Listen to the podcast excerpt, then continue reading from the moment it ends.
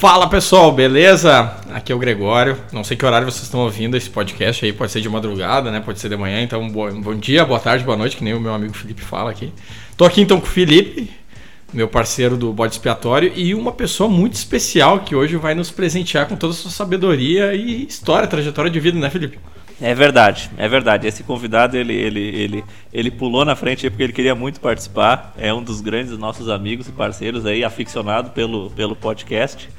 E, e, e, em geral, Gregório, só para deixar isso registrado, normalmente é boa noite, porque a, o pico de audiência que a gente tem é justamente no dia de hoje, depois da gravação, quando vai pro ar. Pô, tu vê que interessante. E, e diversos amigos nossos nos pedem o link para ouvir hoje ainda e vão dormir ouvindo essas bobagens.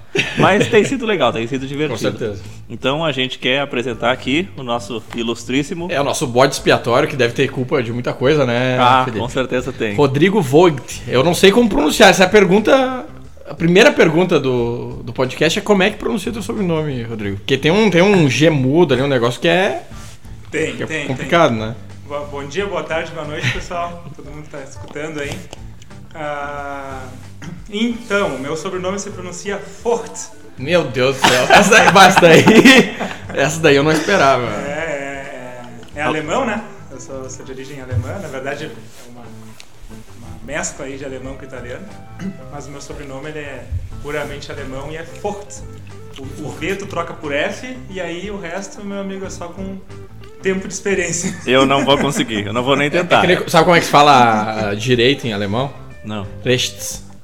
Eu não entendi fala, nada. Fala. Rechts. Rechts. Ó, tem um S Oh, no final, um negócio isso. complicado. E de onde é que tua família é lá? Tu sabe? Tu já chegou a buscar tuas origens lá? tua Na, na verdade, assim, ó, o, o pai, o, o pai do meu, o, o pai do pai do meu pai, então venceu o meu bisavô, Uhum. ele veio de lá. E a gente tem um quadro lá em casa, né, com a origem da família.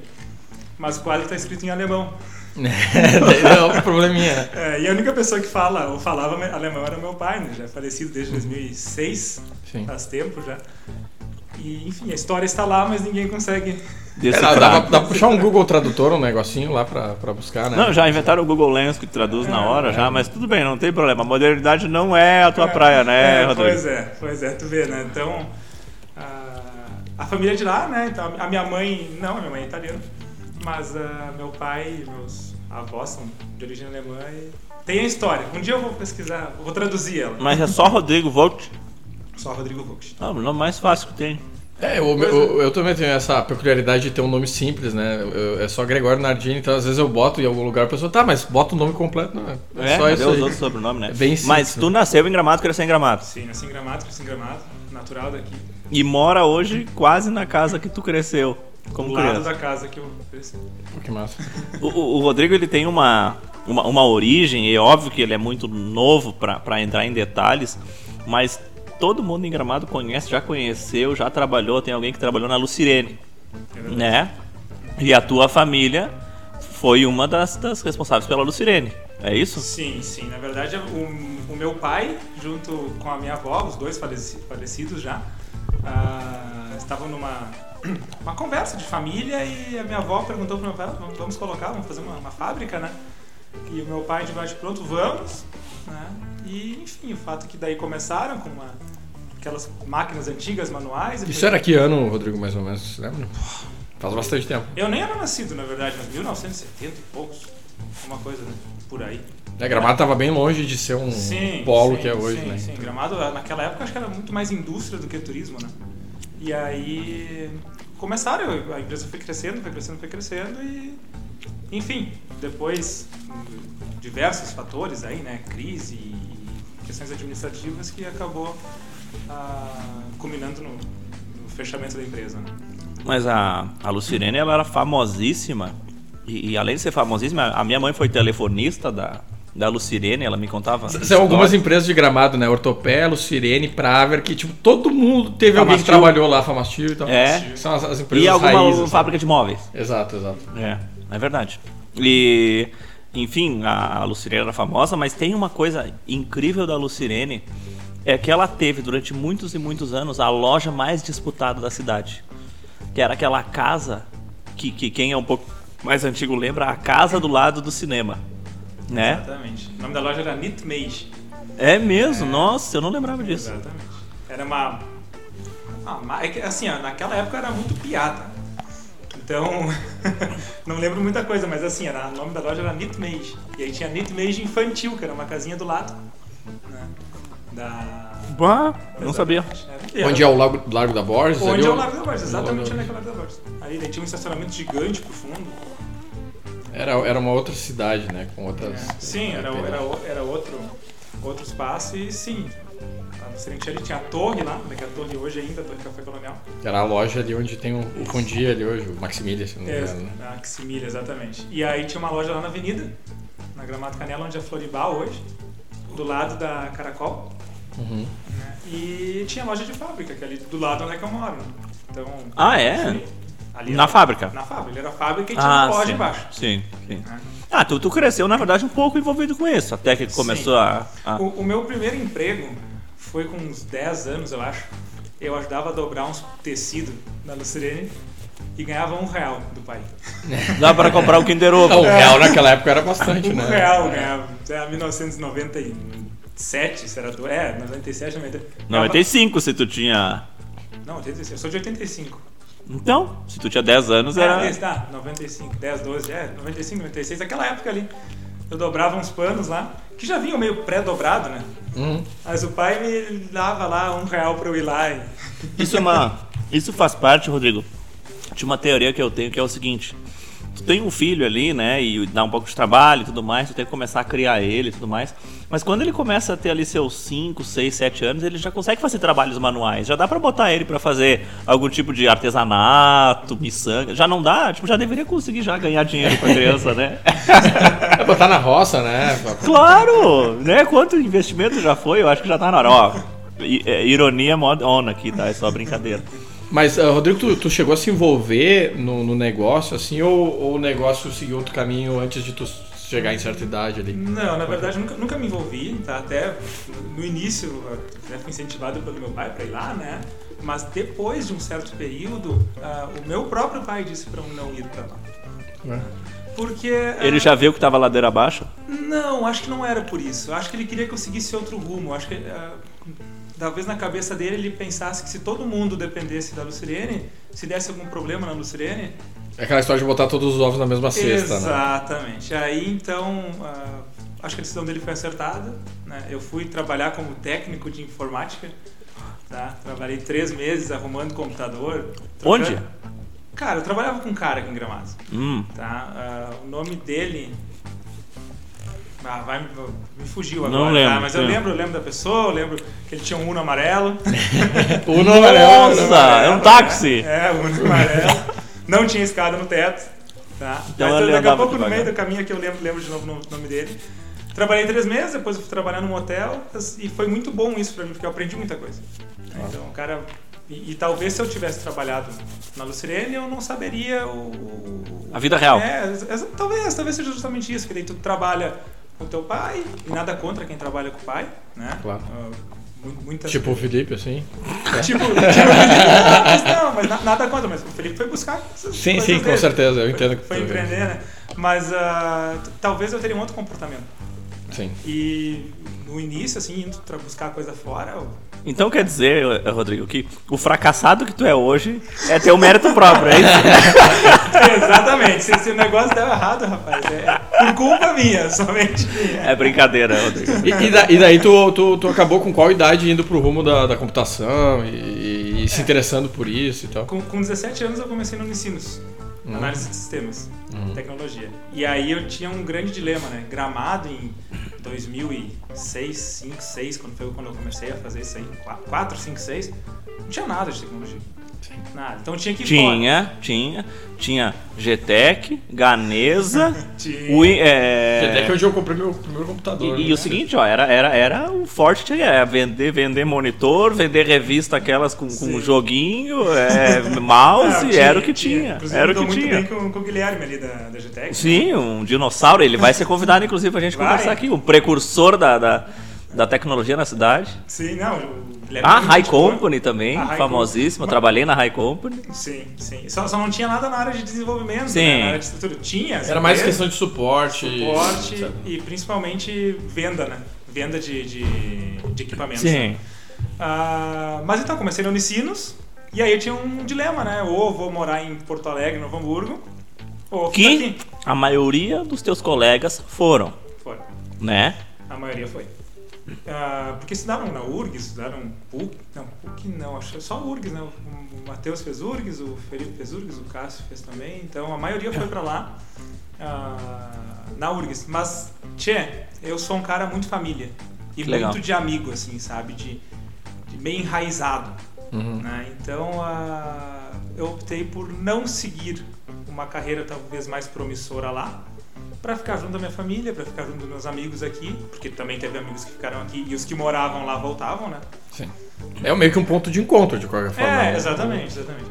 E aí, tchê, vou te dizer que ah, muitos dos meus colegas Unicinos hoje moram nos Estados Unidos, moram na, na Europa e tal, né? Daí, daí te pergunto, ah, mas se tu fosse seguir essa linha, tu podia estar morando lá. Mas, tchê, eu não me arrependo. Eu vou te dizer que eu preferi ter ficado aqui, daqui a pouco passado um pouco mais de trabalho para me encontrar na tecnologia aqui, porque foi só a partir de 2018 que eu resolvi então voltar para a tecnologia, depois de cinco anos, seis anos formado. Sim. né? Ah, Se tu tivesse feito isso, tá, Rodrigo?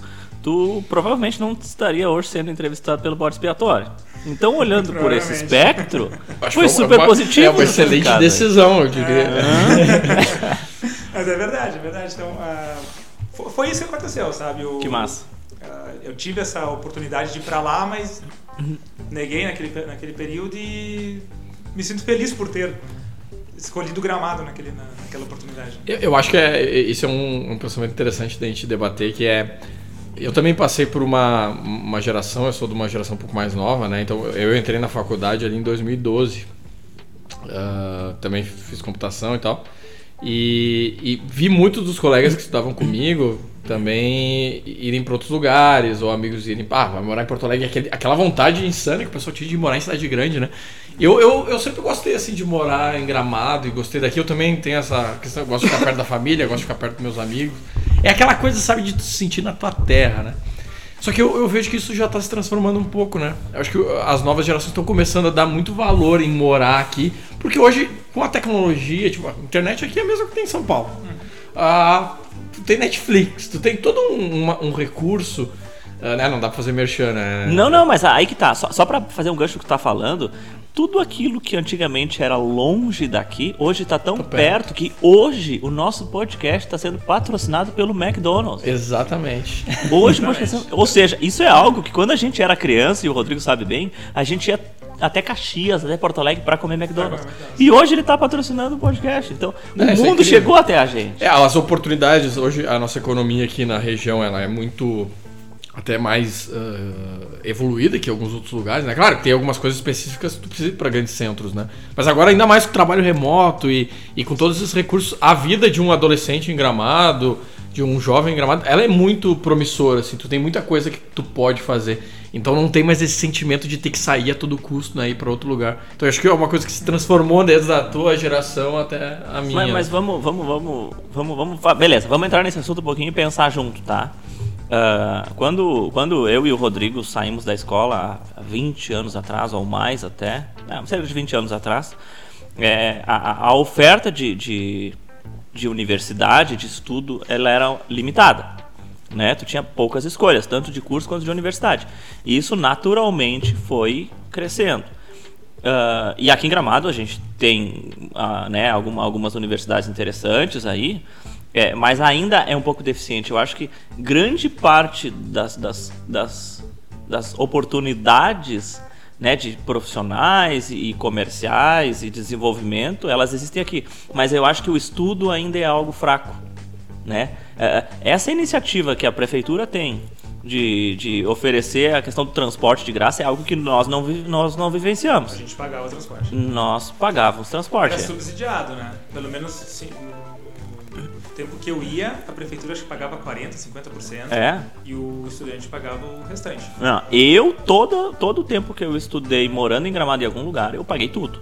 Eu nunca tive nenhum tipo de subsídio aqui em Gramado. E, e eu acabei saindo de Gramado antes de, de ter esse benefício. Ou seja, isso é uma forma que a, que a cidade entendeu que é importante a educação, é importante fazer com que essas pessoas que vocês estão falando que saem daqui para buscar estudo, elas tenham razão para ficar ou para voltar, né? E hoje em dia tem um grupo grande aqui em Gramado que consegue tirar vantagem disso. Mas uma série de iniciativas em Gramado às vezes não se desenvolve como a gente imagina, muito por causa disso também. É verdade. É, é, é uma coisa que faz sentido. Eu aposto que vai ter uma transformação agora, né? Primeiro que próprio aquele, aquela questão de fazer faculdade, isso já está se transformando, né? O peso que isso tem para a carreira profissional das pessoas é, é, menor, na minha opinião, né? Digo, uh, e talvez o Rodrigo pode dar essa, essa analisada do negócio dele, mas uh, tipo, não é uma coisa que eu levo em consideração. Tipo, ah, estamos é. trazendo alguém, a pessoa tem que ser formada. Eu, eu concordo, eu concordo, Gregório, porque, bom, vou usar um exemplo. Eu estudei tecnologia. Eu voltei para tecnologia em 2008, seis anos depois, era a mesma coisa se não tivesse feito nada. Porque um curso de tecnologia ele, ele evolui muito rápido. Sim. Né? Eu programava na faculdade em Turbo Pascal. Isso nem existe. Delphi. Mas, é, nem cheguei a usar Delphi, eu usei o Turbo Pascal ah, é? 5.0. Tá? Era o, o que tinha na época, né? Uh, o mais próximo do que ainda existe hoje é que eu tive algumas cadeiras na, no banco de dados da Oracle. Sim. Então, uh, aí sim se aproveita. Mas hoje tu tem uma empresa de tecnologia e tu não aplica nada que tu aprendeu na faculdade, ou é, quase os conceitos. É, os conceitos, lógica sim, mas, por exemplo, as linguagens de programação, não. Né? A, a questão do, de, empresa mesmo mudou muito, né? Como tu monta uma empresa hoje, uh, tudo mudou. O que, que eu aprendi lá, eu precisaria de uma reciclagem, né? E aí eu concordo com o que o Gregório disse, né? Hoje em dia, uh, talvez é muito mais interessante tu contratar a pessoa do que tu contratar o profissional. Perfeito. É, é muito mais interessante tu contratar aquele cara que tem a pegada, que daqui a pouco quer aprender ou quer, ou, ou que seja, quer começar. É. Do que tu pegar um cara totalmente já moldado, e nada contra quem já é moldado, né? mas uh, daqui a pouco tu consegue ter uma experiência melhor. Mas é muito uma, é muito uma questão de, de, de atitude, né? De, de vontade de aprender, de evoluir, de curiosidade, de ir atrás, do que simplesmente tu ter um diploma, tu ter um curso, ou tu ter um conhecimento prévio. Às vezes é melhor tu não ter conhecimento prévio para não ter os vícios e, e ter a curiosidade, a gana de, cara, agregar valor na empresa, fazer o que for necessário, se evoluir, ter coragem de tomar algumas decisões, né? Isso é o tipo de coisa que tu passa na tua empresa, o Gregório passa na empresa dele e se tem uma referência em gramado muito boa nisso, é o nosso amigo Felipe Fiorese. Ah, com certeza. Eles também têm muito essa visão. Já, já conversei com, com o Felipe Fiorese várias vezes sobre, sobre recrutamento e tal. E, e, eu acho muito legal, porque eles são uma empresa tradicional, né? Um negócio da, da indústria tradicional, um hotel, uma rede de hotéis. Mas eu, eu acho que eles têm um modelo muito legal de, de contratar e, e desenvolver, desenvolver a, aqueles a profissionais, né? Tu, tu vê as pessoas que trabalham ou trabalharam na rede, são pessoas de caráter, com, com, com vontade de, de crescer. E eu acho que é, é, bem o que o Rodrigo falou aqui. É muito mais contratar a pessoa, quem ela é, quem ela quer, onde é que ela quer chegar, do que um papel que diz o que, que ela fez. Eu, eu ouvi esses dias uma frase muito legal que dizia do currículo, né? O currículo diz o que tu fez, mas não necessariamente o que tu queria fazer. Ou o que né? tu vai fazer. O que, o que, tu teve oportunidade. Às vezes o cara teve oportunidade de fazer uma coisa ou outra, mas não necessariamente era aquelas coisas que ele é bom. Né? Então é, é a pessoa que tu contrata, né? E, então acho que isso mudou bastante, né, Rodrigo? É, a, a, a entrevista, eu costumo dizer que, cara, a entrevista é, é, é um joguinho de mentira, né? Tu pergunta o que tu quer e a pessoa responde o que ela quer. né? E aí, muitas vezes, a pessoa responde o que é diferente do que está no currículo. Né? E, poxa, contratar uma pessoa hoje é, é, um pouco uma tarefa um pouco difícil. Mas, né, se tu contratar bem, cara, contratar uma pessoa legal que, que, que vai a, a agregar na tua empresa, é, tchê, certamente tu, tu, tu, vai conseguir atingir os, os teus objetivos como, como é, empresa. É, sabe, Rodrigo, lá na Planet tem um critério para contratação. Primeiro critério, ele vale mais que todos. Claro que os outros são importantes também, é a pessoa ser gente boa. É o critério de tu ser Tu quer trabalhar boa. com alguém que seja gente boa Cara, no mínimo. É, tu, pô, é um saco trabalhar com gente passar. chata, entendeu? Por isso que tu nunca me contratou. Com certeza. Não, brincadeira. O, o, interessante é que quando a pessoa é gente boa, o que é uma pessoa gente boa? A pessoa que é agradável, que é coerente, que não não, não, não, não, não, não, não tem aquela aquela questão de falar só o que os outros querem ouvir e ter a sua personalidade, ter a sua opinião. E é aquela pessoa boa de conviver. Não é aquela pessoa que tu vê que fica dentro do quadradinho, sabe? E, e só executa uma coisa. Então, se a pessoa é gente boa, naturalmente ela vai ter a capacidade de aprender, de ter curiosidade. E hoje a gente sabe, né? Quando tu não tem uma habilidade, cara, Tu joga no, no YouTube ali. Ah, tu não vai virar PHD no negócio, mas tu já sabe fazer. Né? E pela dinâmica dos negócios é importante aprender rápido, né? Eu acho que essa é uma grande Sim, importância. É, é, é, é bem por aí, tia. Uh, com relação a contratações, tá? A empresa que eu tenho hoje, uh, eu tenho gente que está no primeiro emprego lá, tá? Tenho gente que está começando, tem gente que tem um pouco mais de experiência. E, poxa, eu contratei todos, todos eles por serem por serem pessoas bacanas. É, é outro nome tá? pra gente boa. É, pessoas bacanas. E aí, uh, tia, eu tenho uma equipe fantástica.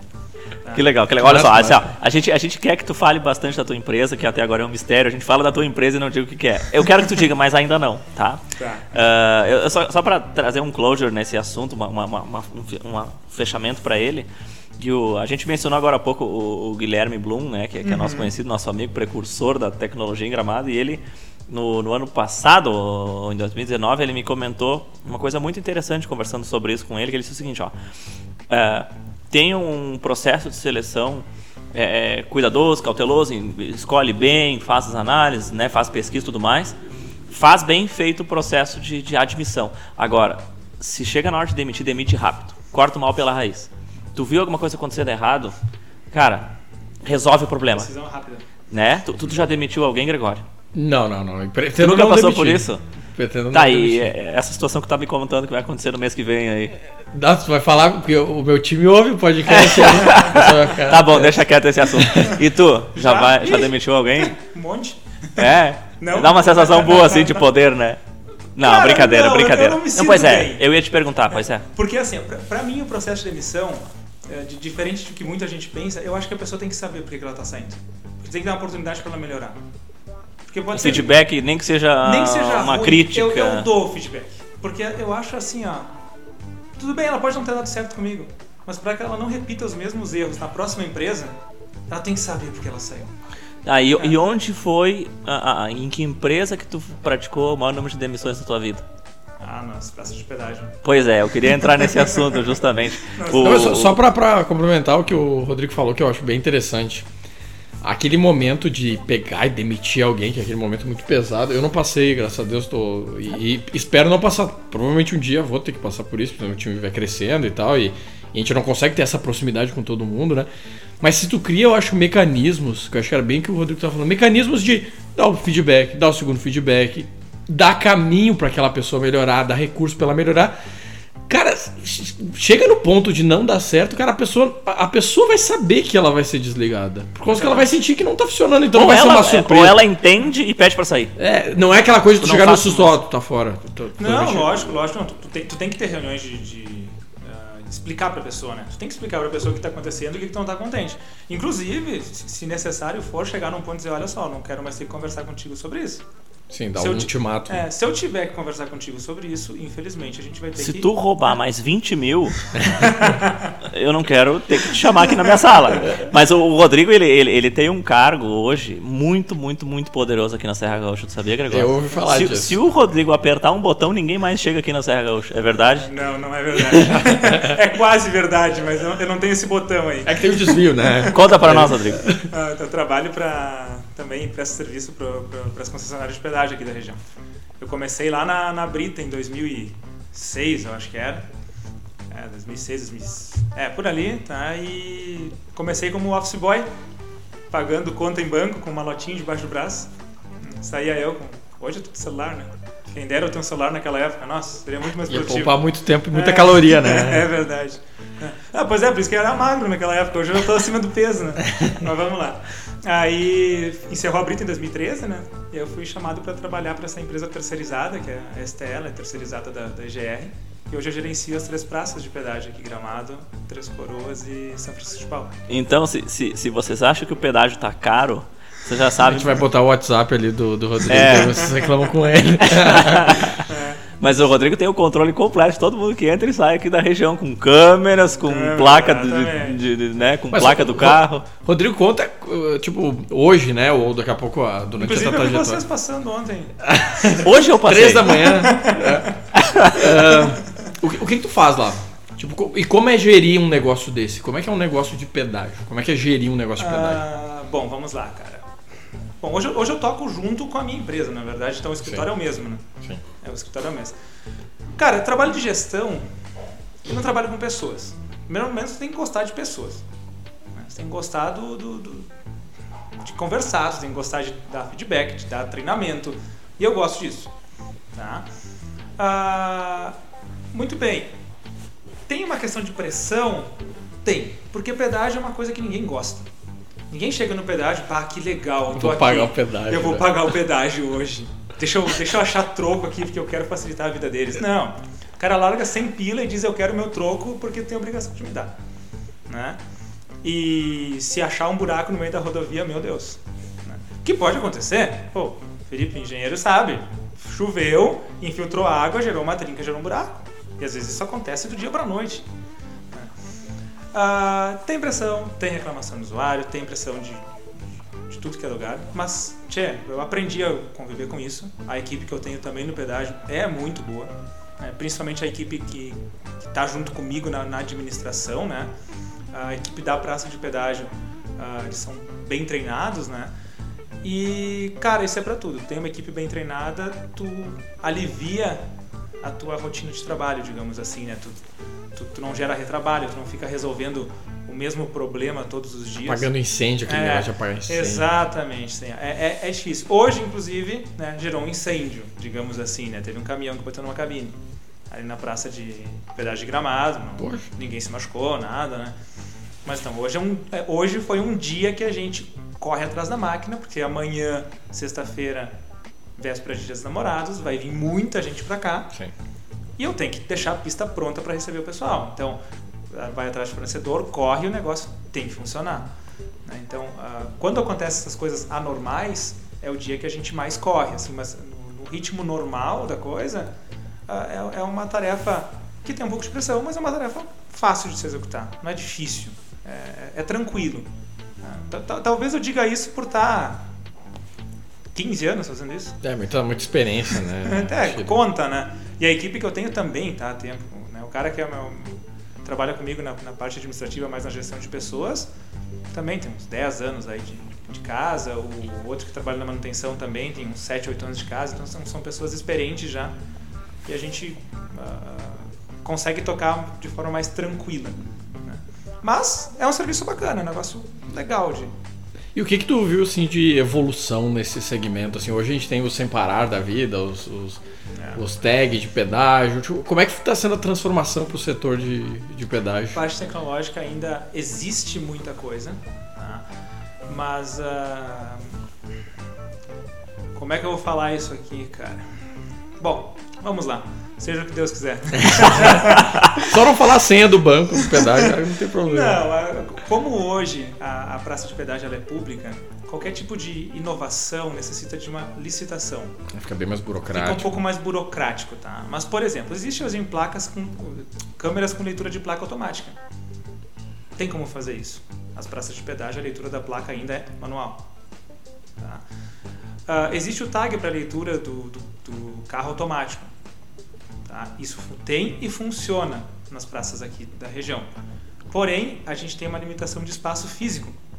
E aí tu não tem como expandir a praça para um lado ou para o outro sem indenizar terrenos, sem indeni- indenizar proprietários. Daí também impacta na questão É que, é que ocupa a mesma mista, né? via, né? É. Ocupa a mesma via. Isso, isso é uma coisa que aconteceu É. comigo hoje, que é o seguinte: só tem hoje uma via em cada sentido que aceita o automático. Exatamente. E tu tá vindo e tem um carro na tua frente. E esse carro não tem o automático. E ele vai justamente na via do automático. É, exatamente. Né? E aí ele te trava ali na frente, tu fica atrás, esperando, mesmo que a outra via tá vazia, mas, mas há um tempo atrás, conversando sobre isso, Rodrigo, tu me disse que a melhor coisa que tem, teria, que, que poderia acontecer com o pedágio é todo mundo ter os tags, Com certeza.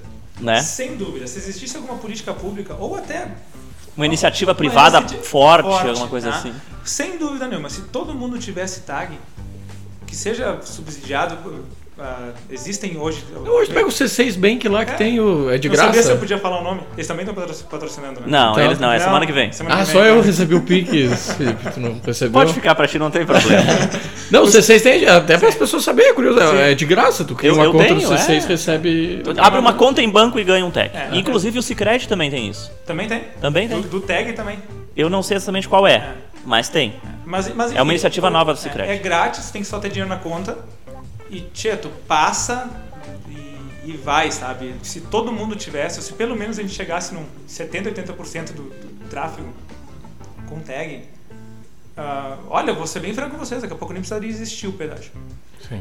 Porque uma coisa interessante é que o leitor de tag ali, ele não cobra hora extra, Não. né? Ele não falta, ele não erra troco. Aí chega o momento que querem me complicar aqui, né? Mas é, realmente, não, não, não. É pouco uma- disso, porque- até uma obviedade, né? Porque potencialmente isso também tende a talvez diminuir o custo do pedágio. Ah, sem dúvida, sem dúvida. Né? Boa parte do custo, boa parte não, mas uma, uma, uma parcela do custo que o usuário hoje paga é para É o custo administrativo. É o custo administrativo, claro. que é Como que é qualquer equipe. estatal, como qualquer Exatamente, serviço público. Exatamente. E se todo mundo tivesse, daqui a pouco o pedágio nem precisaria ser né, do valor que é. Porque um funcionário, o custo dele não é só o salário mais imposto.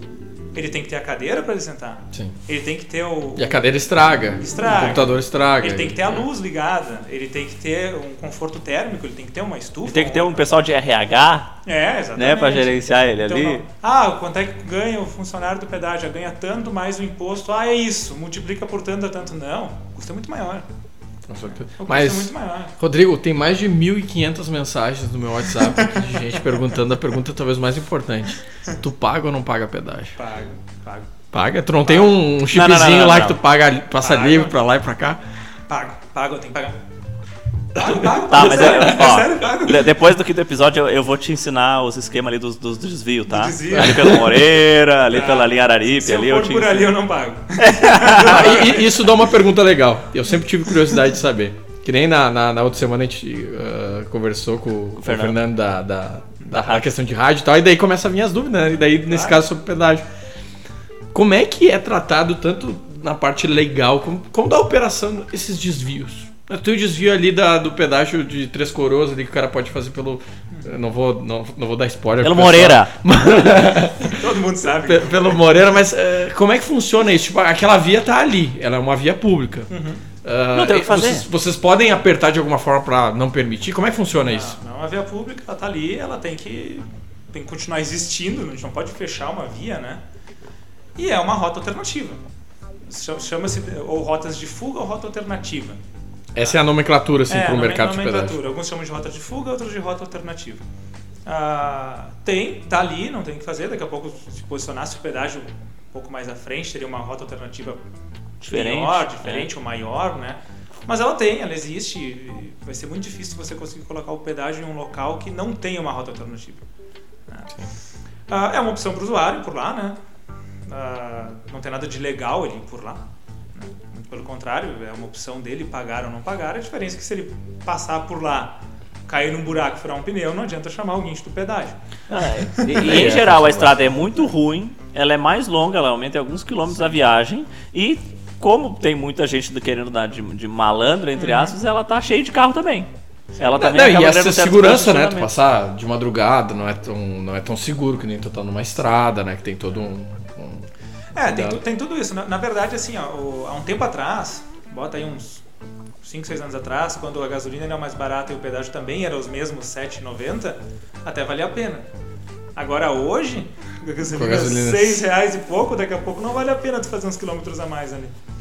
É. É verdade. Ah, Rodrigo, a gente podia Não, ficar deixa- eu só aqui. mais uma vai lá, pergunta. Vai lá, vai lá. Vai lá, Tá. fica à vontade. Tá, e se o cara pegar e, por exemplo, tem o terreno do lado ali. Se o Bah, cara, que baita pergunta, eu já se, o, entendi. ca- se o cara pegar e simplesmente abrir um negócio e começar, sei lá, Cobra 5 pila. Cobra- cobra faz um 8 estacionamento, entre aspas, com duas saídas. com duas saídas e cobra pro cara passar. Tá, é, ele, não, ele não pode cobrar, mas ele pode, pode abrir dos dois lados. Inclusive aconteceu ali indo pra, pra Caxias, na Vila Cristina. É verdade, o posto. O posto. o Sim. posto. Então no início eles até obrigavam o pessoal a botar combustível e tal, mas o fato é que eles não podem fazer Eles isso. tinham um portão de controle remoto É, que eles abriam quando o cara embicava. Genial. Tu não lembra disso? Não, não. Tanto é que o pedágio saiu dali, né? Pois é, tipo assim, ali tinham tantas rotas de fuga fáceis que acabaram abrindo mão do pedágio. Exatamente. Na- verdade, proprietários de lotes lindeiros, eles têm essa essa possibilidade de fazer isso de um lado e de outro. Inclusive, ah, em algumas praças existe isso, né? O que, que geralmente é, é feito é entrada num acordo com esse proprietário, né? E aí E ele fica com uma margenzinha É, do Não, pedágio. uma margem não, mas muito alguma isenção, alguma coisa assim para alguns carros, né? Então, isso pode ocorrer, né? Pra, justamente para ele não criar esse desvio, né? Que seria totalmente maléfico. Mas, né? mas na lei não tem nada que proíba criminalmente o cara de fazer isso. Não, Talvez não. seja uma das propriedades mais interessantes para comprar na região. aí, então. né?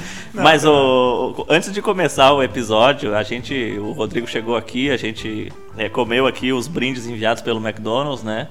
Direto e, dos Estados Unidos, né? Vieram- Tá muito bom. Obrigado, McDonald's. Obrigado. E a gente perguntou pro Rodrigo, Rodrigo, tem algum assunto proibido? E o Rodrigo, não, pode perguntar qualquer coisa. Então, eu tô recebendo aqui informações por WhatsApp de uma situação curiosa que eu quero que tu me Tem conte, bastante tá? gente, né? Não, eu não sei se bastante É, gente, não mas é ao vivo, mas eu não sei como as pessoas sabem, As né? pessoas a gente tá sabem falando, que é o Rodrigo que sentem. tá aqui. E aí eu tenho uma, tenho uma questão aqui curiosa, e aí se tu não sentir a vontade pra responder, tu responde igual, tá? Tá. Mas há- alguns anos atrás eu fiquei sabendo que tu fez um curso de PNL junto com meu pai. Tá? E que ah, tu tem um tique nervoso que às vezes, tipo, tu esquece, tu tranca o carro, mas tu volta lá conferir se tu trancou mesmo. é verdade isso? Cara, bom, não foi um curso de PNL, mas foi um curso na área de liderança. Foi um curso Ah, de coaching pode que eu ser. fiz, Ah, né? tá, entendi, Foi um curso de entendi. coaching, mas foi com a mesma equipe que também dá, dá curso de PNL. Tá. Ah, sim, eu tenho o tique nervoso. Que legal. Eu tenho o tique nervoso. né? Inclusive, bom, minha esposa vai escutar isso aqui depois, ela vai dar risada, mas às vezes a gente sai de casa, eu ando 10 metros de carro, fechei a porta. Não, bah, isso é, isso é- Eu tenho a mesma coisa com o portão de casa, assim. É? Tipo, eu tô na esquina. Eu fechei o portão. Dá a volta na Dá uma casa. volta e. Ah, não, eu tenho. eu tenho. Não, não é só tu, Rodrigo. Eu tenho coisa. toque, eu tenho esse negócio de, de ir e voltar pra ver se tá tudo bem. Cara, bom, agora vamos contar, né? Às vezes eu desço, que, que, que a minha casa tem dois andares, né? Tá. Às vezes eu desço de noite umas três vezes pra ver se eu realmente fechei a garagem. Porque eu confiro e aí a minha conferência não basta, tem que conferir de novo. Aí a minha esposa diz, o que tu tá fazendo? Tô vendo essa garagem que tá fechada. Estamos confirmando aqui. É, é o seguro morreu de velho, né? É. Sempre importante se certificar, né? Mas é, isso acontece. É, e, e já que a gente tá tava falando tanto da tua vida profissional ali, chegou um certo momento que tu res- resolveu mudar um pouco de carreira, entre aspas, na verdade, ter uma atitude empreendedora, é isso? Exatamente. Conta pra nós aí. Ou Ah. da onde surgiu a ideia, começando? Da onde surgiu a ideia? Bom, eu trabalhava na, na Brita Rodovias, então, né? Na concessionária de pedágio, eu era gerente administrativo lá. né, e naquela oportunidade eu fui designado pelo então diretor da, da Brita a finalizar a empresa, fechar. né. E aí ele me deu a árdua tarefa de fechar 384 caixas de documento. Caramba. E cada uma das 384 caixas de documento que eu fechava e catalogava no Microsoft Excel, eu pensava, tem mais gente na mesma situação que eu, não posso ser o único no mundo que estou fechando caixa, e se for, o cara lá de cima tem alguma coisa contra mim, não tem explicação. É. E aí o que acontece foi que eu terminei o serviço e fiquei aquilo na cabeça. Eu comecei a pesquisar mercado, ver sistemas de gestão eletrônica de documentos e pesquisar, pesquisar, até que 2000 e... Tu queria achar alguém que tivesse uma solução pro teu problema. Exatamente. E tu não achou. Não. E aí eu resolvi fazer. Né? Então, dois- Solucionar o problema. Solucionar o problema, né? Então, em 2018, eu, cara, eu vou fazer isso aqui, né? Ah, na verdade, assim, ó, existem softwares de gestão de eletrônica de documentos. Tem, tu encontra um monte de JET por aí. Tu encontra um monte de empresa que faz digitalização. Tu encontra um monte de empresa que faz arquivamento físico. Mas tu não encontra empresa que faz tudo. né? E eu queria uma empresa que fizesse tudo. E eu não achava. Resolver esse teu problema. né? Exatamente, eu quero o cara que vem aqui, que pega o material, que organiza, que digitaliza, que me dá um software e que me arquiva isso aqui. E aí. Eu só quero me preocupar com a informação. Isso. Eu não quero ficar operando esse monte de papelado e bagunça que tem aqui, catalogando e Até tal. porque o meu objetivo não é esse. Meu... Até porque é o seguinte, né, Rodrigo? Tu, tu odiou tanto aquele trabalho que tu tava fazendo que hoje tu faz isso todos os dias, um monte de gente. De tanto que tu odiou aquilo lá. De tanto que eu detestei, né? não, mas daí, enfim, 2018, não, vou fazer e montei planejamento e tal, e isso aí, a Metodoc. Tu, tu montou o planejamento, tu, como um bom analista de sistema, terceirizou todo o desenvolvimento, Exatamente. conceitou a ideia, Uhum. encontrou um sócio para te ajudar, de certa Exatamente. forma, e, e, enfim, te, te auxiliou bastante, faz parte né, do, do processo. E deu as caras a tapa, porque na verdade não é uma empresa comum. Não. O que, que é? A, É. a Metodoc é uma empresa de tecnologia. Ela é uma, É empresa- uma startup. é uma sim, é uma startup, uma, Isso aí. uma empresa startup de tecnologia e ela iniciou justamente com, com esse viés, né? De resolver o problema de alguém. né? Startup boa é startup que resolve o problema de alguém. Então a gente veio com isso, né? O meu sócio Wick, que já esteve aqui entrevistado por vocês. né? Grande figura, né? É. E aí a gente, ah, janeiro de 2019, fechamos nosso primeiro contrato, né? E aí, tchê, só- Hoje em dia a tua vida tem sido escanear documentos outros. Pois é. Isso é uma coisa, até que bom que tu me perguntou isso, né? mas a Metodoc é, é muito mais do que digitalização de documentos, né? A gente tem toda a parte de organização, né? então nada adianta tu digitalizar o documento e tu não ter ele organizado, porque senão tu não vai achar nunca. A bagunça digital é pior que a bagunça física. Que a bagunça Não dá pra folhar. não dá para folhear, exatamente, né? Então tem que ter uma etapa de organização, tem a digitalização, obviamente. Existe toda uma etapa de indexação num software que te permite encontrar o documento em 10 segundos, qualquer documento. Tu consegue taguear assim, os Sim, documentos, fazer isso sim. pra, pra facilitar. Exatamente, exatamente. Em de- Em 10 segundos tu encontra o que tu quiser. Até 10, né? Não é nem 10, né? Até 10. Ah, tem toda a parte também de arquivamento, né? Físico e digital. Criptografia, adequação à Lei Geral de Proteção de Dados. Agora a gente está começando também a prestar serviço de consultoria na Lei Geral de Proteção de Dados Pessoais.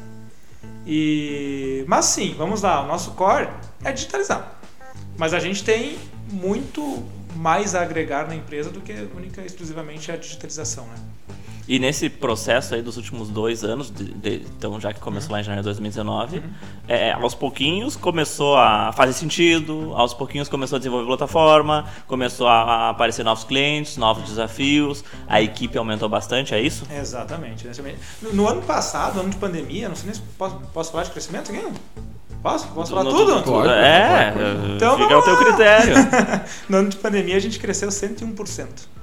Dobrou de tamanho. Dobrou de tamanho, 101,47%. Isso, receita. Receita. Receita. E aí, ah, esse ano, agora em julho, a gente já bateu o ano passado inteiro. Que massa. Ju, é, junho, junho, estamos em junho, estamos em julho. Sim, sim. Mas- E a base de clientes está principalmente concentrada Tá. aqui na região? sim, Como é que tá sim, sim. A gente tem um cliente em Canoas, a gente tem uma parceria com uma empresa de, do Maranhão, que faz a organização de departamento pessoal lá. né? Mas o restante dos nossos clientes é tudo aqui Gramado Canela. É é legal, né? A- a- na Plane a gente também tem uma, uma estratégia, eh, foi mais por essa linha de concentrar bastante esforço, principalmente no momento aqui, tipo, com aquela visão de tipo, ah, a gente precisa dominar o campinho, né? Ser muito bom no campinho. Mas é legal ter esses clientes de fora, né? Ah, porque eles te dão outro ponto de vista, né? Exatamente. São outra, outras, às É vezes, outra leis, visão. É outra visão. outra cultura. É outra visão, outra cultura. Ah, e aí, o que eu costumo dizer hoje é que a Metodoc é uma empresa de transformação digital. Porque tem um processo hoje que daqui a pouco ele é físico. Através do software tu consegue transformar em digital. Se tu tiver alguma coisa de documentação envolvida, tu consegue. Consegue mandar de um para o outro já o documento digital, a pessoa já dá um ok por ali, então tudo é possível fazer através do software da empresa. E existe um roadmap de, de evolução, né? Tu consegue daqui a Sim. pouco essa, essa compartilha, eh, compartilhamento de documento digital, daqui a pouco tu consegue validar assinatura, daqui a pouco tu consegue eh, encaminhar processos em outro, outros órgãos. Isso aí, naturalmente, tu vai ver oportunidades com o tempo, né? Sim, Mas eu acho que o grande claro. desafio que tu tem, eu- desculpa te, te interromper, eu não deixo as pessoas falar, mas eh, eu acho que o grande desafio que tu tem por tu ser inovador e, e, né, tu, tá, tu tá com um produto diferenciado a, a nível mais do que local. A nível regional, talvez até de, de estadual, alguma coisa assim, talvez até mais do que isso. É, na verdade, tu conseguir te organizar para que todo mundo saiba que tu existe. Né? Porque hoje é, tu não consegue ter uma mídia tão em massa assim para que todo mundo saiba que existe e como é que funciona. Exige aí uma educação do mercado. Né? Tipo assim, cara, até dois anos atrás não existia dessa forma o que tu faz. E hoje existe. Mas os teus, tu mesmo comentou antes de começar aqui, que os teus amigos da vida inteira não sabem muito bem como é que, que- o que tu faz, como é que funciona, né? Exatamente. Tem, tem- tem- este problema, né? Ah, mas isso é muito mais da, do defeito aí da, da, da- divulgação do que... ah, Desafio mesmo, tu já sabe mais ou menos. Sim, não, na, na verdade, sim, ó. Quando, quando começa a empresa, tu é tudo na empresa. Tu é o financeiro, tu é o operacional, tu é o RH, tu é tudo, né? E hoje eu tô tentando me deslocar mais para a área comercial, né? tá, na verdade, da- da- o operacional está praticamente só com a minha equipe lá. Tá? A administrativa ainda faço. Né? Ah, e a parte, a parte comercial que eu estou mais focado agora. né? Porque eu, eu, eu, tu ia falar? Posso? Não, não, não, pode Na continuar. verdade, a- a- eu entendo que eu que tenho que vender o negócio. É Tem que ser eu, eu que criei aquilo, eu que sofri. Cara, quando eu Tem tinha. eu. Quando eu tinha. Desculpa, mas só pra realmente dar- criar o, o, o ponto nessa jogada é o seguinte: quando eu tinha a minha startup, que, que no fim contas não deu certo e tudo bem, eh, as pessoas diziam, cara, tem que ser tu, por quê? Por quê? Porque tu tem brilho no olho. Porque tu é a pessoa mais apaixonada por essa solução que tem. E é o mesmo motivo pelo qual o Gregório é o principal comercial da Plane, apesar de ter uma equipe massa te ajudando e, e ganhando independência, e tu tem que ser o cara que fala sobre a Metodoc. Porque tu tem o brilho no olho de entender o problema e a solução melhor do que qualquer outro. É, pois é. O, o... Tchê, é, é bem isso. É- quando eu falo, às vezes, eu, quando eu tô na, na- fazendo apresentação, o pessoal me fala, tá, mas eh, vem cá, da onde surgiu? Tu me perguntou, né? Eu começo a contar. Né, O pessoal fica espantado, poxa, mas que bacana, né? Porque tu, tu tinha um problema e tu transformou numa solução, né?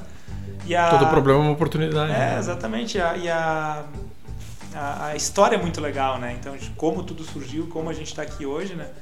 Ah, e é isso, tia. Eu, eu adoro ir e falar de tudo que, que a gente fez até agora. Eu acho muito, muito bacana isso. E, tia, eu vou te dizer que ah, o fato de eu não ter um vendedor ainda na empresa e ser eu o vendedor é porque eu acredito que tem que ser eu. Tem- Sa- Sabe, Rodrigo, uma vez eu, eu ouvi uma frase, nem me lembro se foi um podcast ou no- numa palestra, mas me marcou bastante, assim, que era qual que é o trabalho do CEO, né? A gente, dentro da cultura de startups, começou a dar esse nome, né? Que é um nome americanizado, muita gente critica, né? Mas é, eu acho que é diferente de uma empresa tradicional que tem aquela estrutura do diretor. Então, eu acho que o CEO é uma coisa muito conceitual, assim, daquele cara que puxa o negócio, sabe? Claro que o trabalho é, uma- é totalmente coletivo, né? Mas eu acho que é aquela, aquela coisa quando tu tá inteirado em tudo que tá acontecendo, né? E, e- e- e essa pessoa que falou isso, né? ah, eu não me lembro quem era, mas falou que o trabalho do CEO era. Eram três, basicamente, né? É vender para investidor, vender para talento e vender para cliente. Né? É basicamente conseguir investimento, conseguir gente boa e conseguir vender. E, e- e essa venda ela persiste mesmo quando a empresa vai crescendo, vai ter 30, 40, 50 pessoas. Principalmente aquelas vendas mais estratégicas, a, a liderança do time de vendas. tal, É muito do cara que bah, construiu lá no início, né? Porque tu tem aquela, aque- aquele contexto que ninguém tem. Que era conseguir o primeiro cliente, conseguir o segundo cliente, saber o que falar, saber como desdobrar aquela coisa que não tá avançando. Então eu acho totalmente natural e eu, eu acho que é muito legal, né? Ver a tua empresa crescendo, mas tá lá na ponta oferecendo E eu nunca solução. tinha vendido nada. Eu nunca tinha vendido nada. Mas nesse caso, tu tá, tu tá vendendo a solução, né? Sim, tu sabe a pois- solução, então fica. é. Eu nunca tinha vendido nada. 2018, o que eu apanhei, gente, meu Deus do céu. É, é que nós, que, é que nós que viemos da parte operacional e da parte de exatas, a venda ela é outro mundo, né? Eu sou Ah. um bom comprador. Bom, então tu conhece o outro lado, tipo assim, né? É, já ajuda bastante, né? Agora, vendedor eu tive que aprender. Mas essa... E essa... tô longe de ser bom, tá? Tô longe de ser bom vendedor, mas... Não, Não, mas o imagina se crescimento da fosse empresa. bom, é. pô, Imagina se fosse bom. Mas o o Gregório comentando agora o papel do CEO e, né, e a figura que ele é, é, acaba sendo às vezes até sobrecarrega né, uma pessoa nessa jogada. E, e foi essa sobrecarga que fez em algum momento ter problema de saúde, Rodrigo? Sim, pois é. Ah, 2019, primeiro mês da Metodoc, fui parar numa UTI. Caramba. É, fui parar numa UTI. Ah, eu, bom, tava to- tocando também as praças de pedágio, como continuo tocando hoje, tocando, começando a minha empresa e era tudo eu, né? E eu tinha uma dificuldade gigante de delegar. Centralizador, centralizador, centralizador. E aí ah, fui parar na UTI com um diagnóstico de infarto. Eu tava de noite em casa, né? Com 33 anos, 33 anos, né? De noite em casa, com a... com o McDonald's na mão. Cara, eu tava E assistindo... um Malboro, fumando um Malboro, né? Eu nem sei o que eu tava assistindo, mas é, ou era, ou era o Fantástico, ou era o Silvio Santos. Era lá, BBB, alguma fala a verdade, era BBB. Não, era, né? E aí a gente tava, ah, tava lá, e do nada eu comecei a sentir uma dor no peito, cara, uma dor chata no peito, né? E aí eu, bah, não melhora, e suar frio, e medir pressão e pressão alta. Ou bah, é, ou é infarto ou é gases, né? Podia, né? Melhor se fosse gás, né? Mas daí tinha, eu pedi pra minha esposa me levar pro hospital. E cada vez mais forte a dor, cheguei lá no, no hospital, ó, tô com dor no peito, assim, assim, assim, assim. Me de- deitaram já numa maca, já fui pra dentro lá. Já tive que esperar um pouco. Começou a choradeira? É, começa, deve, Da ter, mulher, deve, dá- e deve dá- ter começado. E, e dá, um, dá um frio na Que barriga, merda, né? Sim, não. mas daí, daí tinha assim, eu entrei e me deram uns remédios lá. Cara, me deram, eles sabem aqueles copinhos de cafezinho de 50ml? Com uma cacetada Na de veia? comprimido. Não, um monte de Ah, pra comprimido tomar, tá, É. tá, tá, tá. Ah, toma tudo isso aí. Eu, tá, tomei. Fiz um eletro, fiz exame de sangue e tal, tal, tal.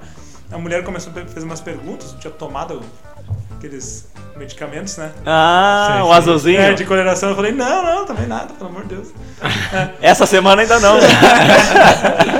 E aí, ah, tá, não, só esperar o resultado do exame, deitou numa maca. Tá, beleza, né? Tinha passado a dor e tal. Foi morfina que me deu. né? Eu tinha passado a dor, eu tava de boa, né? Nisso, eu acabei pegando no sono e essa mulher acordou. Ó, vem pra essa cadeira de rosa, a gente vai te levar pra UTI, porque tu teve um infarto e tu pode ter outro a qualquer momento. E aí eu. Da onde, né? Vou ter um agora então, né? Sim, pelo susto. Pelo susto. Né? E aí, tchê, ah, fui, fui internado, então, na UTI, né, com esse diagnóstico.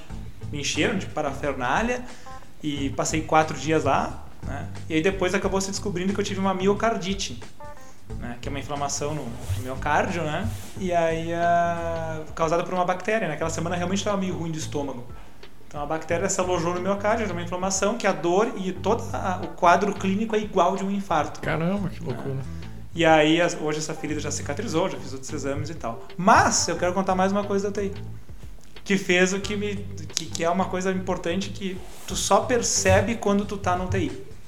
Tá? Pra mim, ter ido pra lá foi muito ruim, mas foi uma lição de vida. Porque todo mundo ao teu lado, eu tava consciente. E todo mundo ao teu lado, geralmente tá ferrado. Todo mundo. Eu vi várias pessoas morrer. Várias. Há quatro dias morreu um, um ou dois, tá? Mas. Eu vi pessoas morrer. loucura. Eu vi pessoas. Tu ficou sempre consciente, assim. Sempre Então, quando consciente. acontecia uma parada com alguém, alguma coisa Sim, assim. eu vi tudo durante quatro dias. E eu estava, obviamente, de fralda, sem roupa, né? E aí, cara, tu Vulnerável. vulnerável. Tu depende de alguém pra te dar remédio, pra te dar banho, pra te dar comida. Tu tá na mão de uma pessoa. Tu não é um, tu é um nada. Quando tu tá no TI, tu é um, um ser. Tá? Que tu precisa da vida, da- de alguém pra cuidar da tua vida ali. Ah, e cara, naquele momento que, por mais que eu não estivesse entre a vida e a morte, mas eu me senti como, porque eu estava no lugar que tava todo mundo morrendo, morre um aqui, morre um ali, o outro dá uma É difícil tu separar as coisas, É. né? Ali que eu tomei a decisão na minha vida que eu não deixaria mais nada do que eu quisesse fazer passar. Ali que eu tomei a decisão, cara, eu vou relaxar, eu vou aprender a delegar isso aqui, eu vou fazer isso aqui e o meu foco a partir de hoje será fazer o meu sonho se tornar realidade, que é a Metodoc, que ser uma empresa de sucesso. Nossa. E é ali que eu tomei aquela decisão. Então hoje, né, inclusive esses tempos na minha família a gente tinha mostrando, daí eu, eu acho que minha mãe ou meu irmão falou, ah, falou pra minha esposa, ah, aí é o sentido da vida da- do meu filho, ou do meu, do meu irmão, não, não lembro se foi minha mãe ou meu irmão que falou, e a Cris, não, não. O objetivo principal do Rodrigo é a Metodoc, eu acho que eu venho em segundo lugar. não é verdade, ela tá, vai me escutar, né? Ela tá sempre em primeiro lugar. Vamos limpar a barra aí. É. mas, mas assim, a, a empresa. a- eu tomei essa decisão na, na- lá. E também tomei uma outra decisão lá. Que eu nunca mais deixaria de aproveitar os momentos bons. Eu tô num churrasco com o pessoal. Se aquilo tá legal, eu vou ficar até o final. Azar se no dia seguinte eu tenho um compromisso. Porque no dia seguinte eu posso estar de novo no TI. Ou até é pior que eu tenho. né? É, exatamente. Como qualquer um de nós, Como né? qualquer, um, qualquer um de nós. Então, assim, ó, eu, eu, aquilo foi uma lição de vida, tanto para eu perseguir, perseguir aquilo que eu mais queria, que é fazer a Metodoc ter sucesso, quanto para aproveitar as coisas que realmente são importantes, que é família e amigos. Então, se tem alguma coisa eu vou ser, e eu tô gostando daquilo, eu vou ser o último a ir embora. Se tem alguma coisa que eu não quero fazer, eu vou dizer, não, não quero fazer. Tá? Tu, tu percebe que é o seguinte, né? Tu vê quão influenciável já é o nosso podcast. Porque se a gente pegar o episódio do, do, do, do Humberto, é exatamente sobre isso que vocês estão falando, vocês dois. Apesar de eu tentar de atrapalhar um pouquinho, forma. mas é exatamente isso que eles. Não sei se tu lembra, Sim, sim. né? sim, sim, e aproveitar o hoje, né? Fazer as coisas ah, o agora. É, Porque eu acho que às vezes as pessoas ficam muito presas né, no, no passado e no futuro, né? Uhum. Ou- e cara, a vida é uma flecha, ela foi lançada e ela vai passar. a- a- essas três pessoas que estão aqui falando, um Sim. dia não vão mostrar nesse mundo. Pode ser amanhã, pode ser daqui a 50 anos. Nunca se sabe, né? Então, aproveitar as coisas. ter- ter- e eu acho muito legal isso que tu fala, Rodrigo, da. ah, de construir uma empresa e eu entendo exatamente o que tu tá falando, porque talvez uma pessoa desavisada vai pegar o que tu falou e vai, ah, mas é, que coisa materialística, mas não é isso. É construir a tua obra, né? Uhum. Com o teu time, com as Exatamente. pessoas que tu gosta, fazer algo que. Pá, eu deixei uma marquinha nesse planeta, assim, com uma coisa que eu construí, que eu pude botar minhas ideias em prática. Então isso é muito legal, né? Às vezes o jeito que eu falo pode soar um pouco prepotente, mas não é. Não, com É, certeza é- não. é- é- quem me conhece mais a fundo e sabe quem eu sou. seja- Wiki. O Wiki. Ah, mas, uh, Tchê, eu vou dizer pra vocês, é, é- é muito mais, a Metodoc é muito mais propósito do que grana. Porque grana não. Dinheiro não é problema, né, Rodrigo? Também Não, é mas, isso pô, aí. o cara comanda hospedagem. A gente Dinheiro tá não é falando aqui, problema, tá é aí, passando Rodrigo. gente lá É aí, dinheiro. dinheiro não é problema, dinheiro é solução. Não, mas é muito mais por um propósito que por grana, cara. E, e foi um aprendizado gigante, assim, a, a ficar na UTI. Não quero voltar pra lá Tão cedo. tão cedo. Certamente um dia todos nós iremos pra lá, né, no, no fim da vida, mas espero que isso demore muitos e muitos anos. Claro. Mas foi um aprendizado gigante, cara. E isso, assim, ó, é muito fácil pra mim falar estando lá. E pra quem me escuta, daqui a pouco pensa, ah, mas é fácil falar isso, difícil é fazer. Cara, eu também tinha isso pra mim até eu parar lá. Ah, é difícil fazer, é difícil. Cara, se tu tem aquela vontade, vai e faz. Porque tu só vai, tu só vai se arrepender daquilo que tu não fez. Claro, tem que ter um. uma- Isso, isso eu pensava muito quando era moleque, quando eu queria fazer merda. Eu disse, cara, vamos fazer É. essas bobagens. É uma boa eu me arrependo, mas justificativa, pelo né? menos eu fiz. É, Mas eu ia, eu ia chegar aí. Existe uma coisa também que baliza isso aí, né? Responsabilidade e respeito. Né? Exato. Não, não adianta tu sair também fazendo coisa que tu quer sendo irresponsável. Porque tu só vai chegar lá talvez na UTI mais rápido, né? Então tem, tem isso. que ter, um- tem que ter esse cuidado também, né? Responsabilidade Mas, mas aí, Rodrigo, eu não sei se o Gregório quer falar alguma coisa, porque eu fico monopolizando aqui a conversa. Não, não, eu acho que é, é bem isso. Eu acho bem interessante a, a experiência do Rodrigo. Até é uma coisa que com certeza dá muito assunto, né? De, eu, eu nem imagino ah, como é que deve ser, né? nu- nunca passei por isso. De bah, te botarem ele numa maca e daqui a pouco tu tava naquele dia de tarde saudável na rua, trabalhando, fazendo tuas coisas, já planejando o próximo dia. Cara, de repente tu se vê refém e vê que Não, e é o seguinte, quatro dias na UTI. Tipo assim, muita coisa acontece em é, muita dias. coisa passa na tua cabeça, Sim, né? E, sim. e tu vê que aqueles e-mails que não respondeu, cara, Azar. Azar, é exatamente. Azar, não é com cara. eles que tu se preocupa, né? Exatamente. Ni- ninguém na UTI tem saudade da- do, do, do e-mail que não respondeu. Tu tem saudade da tua. Eu tinha. Da minha esposa, da minha mãe, dos meus irmãos e dos meus amigos. Só. Era isso que me dava saudade. Inclusive o Ike ia me ver, né? Lá, ele ia lá me ver, lógico. Ah, que legal. Que lindo, né? Ele já estava em campanha eleitoral nessa época. Mas, hein, Rodrigo? ah, então quer dizer que esse, esse momento que tu passou, ele fez tu repensar algumas coisas na vida, delegar e, e- e separar mais tempo pra poder jogar Warzone, é verdade? É verdade. é verdade. Veio a pergunta do Warzone, sim. Um dos meus hobbies é jogar videogame. Eu Ah, adoro. hobby é bom pra caramba, né? É, eu adoro, cara. Tenho 35, faço 36 agora dia 20. E já estamos casados É. mesmo. E da- Cara. dado pra embasar o teu raciocínio, tá? Li esses dias. Fonte e Juí, né? Sei lá qual é Boa. a fonte. Mas que a idade média dos jogadores de videogame, a pessoa acha que é gente muito nova, mas é de 37 anos. É mesmo? Ah, Aquele cara porque- que tá casado, tá estável, pode gastar grana com isso, bem tranquilo. Olha, eu Cara. faltam 3, 4 anos aí, eu tô. E eu tenho uma turma que joga sa- sacramentadamente toda terça-feira. A gente Ah, joga é? né? Toda terça-feira. E ah, aí... mas então melou o poker. Não, mas eu venho no poker. É? E depois eu jogo com eles. Ah, né? entendi. É, isso, é, é- isso é corujão, entendeu? É. Isso vai pra de noite. A gente Ah. faz às vezes uns corujão em sexta-feira. Massa, Começa tipo 8, 9 Mas é gurizada do Brasil inteiro ou daqui? vai- Cara, eu conheci todos jogando, meu. Tem o Matheus e o Vini, que são de Santa Catarina. Ah, que legal. Aí tem o, o- o Maurício, que tá em Bento. Aí tem o Pedrão lá de São Paulo. É sempre mais ou menos a mesma turma. Sempre a mesma turma. Sempre Mas a o que, que é Warzone? É Warzone 1. Nossa, que pergunta Eu não de sei, tiozão, eu cara. não sei. É tipo o CS. Que pergunta de Não, tiozão. não, não, Tá, o não, que, que é não. Netflix? Já, já jogou Cara, eu, não- eu sério, videogame é uma coisa que não faz parte da minha vida. Não sei se bom ou ruim isso, mas me Fortnite? explica. Fortnite, já viu? Não, não também. PUBG? Também não. tá. CS, pensa CS. Tá. Pensa um mapa com 150 jogadores. Ah, Ganha muito quem, maior. Ganha quem ficar vivo por último. Ah, é todos contra todos. Pode ser dois contra todos, pode, Pode ser ser quarteto, também. pode ser trio, pode ser dupla. Mas então é um first person, é uma primeira pessoa, tipo um LoL ou um Dota, uma coisa assim.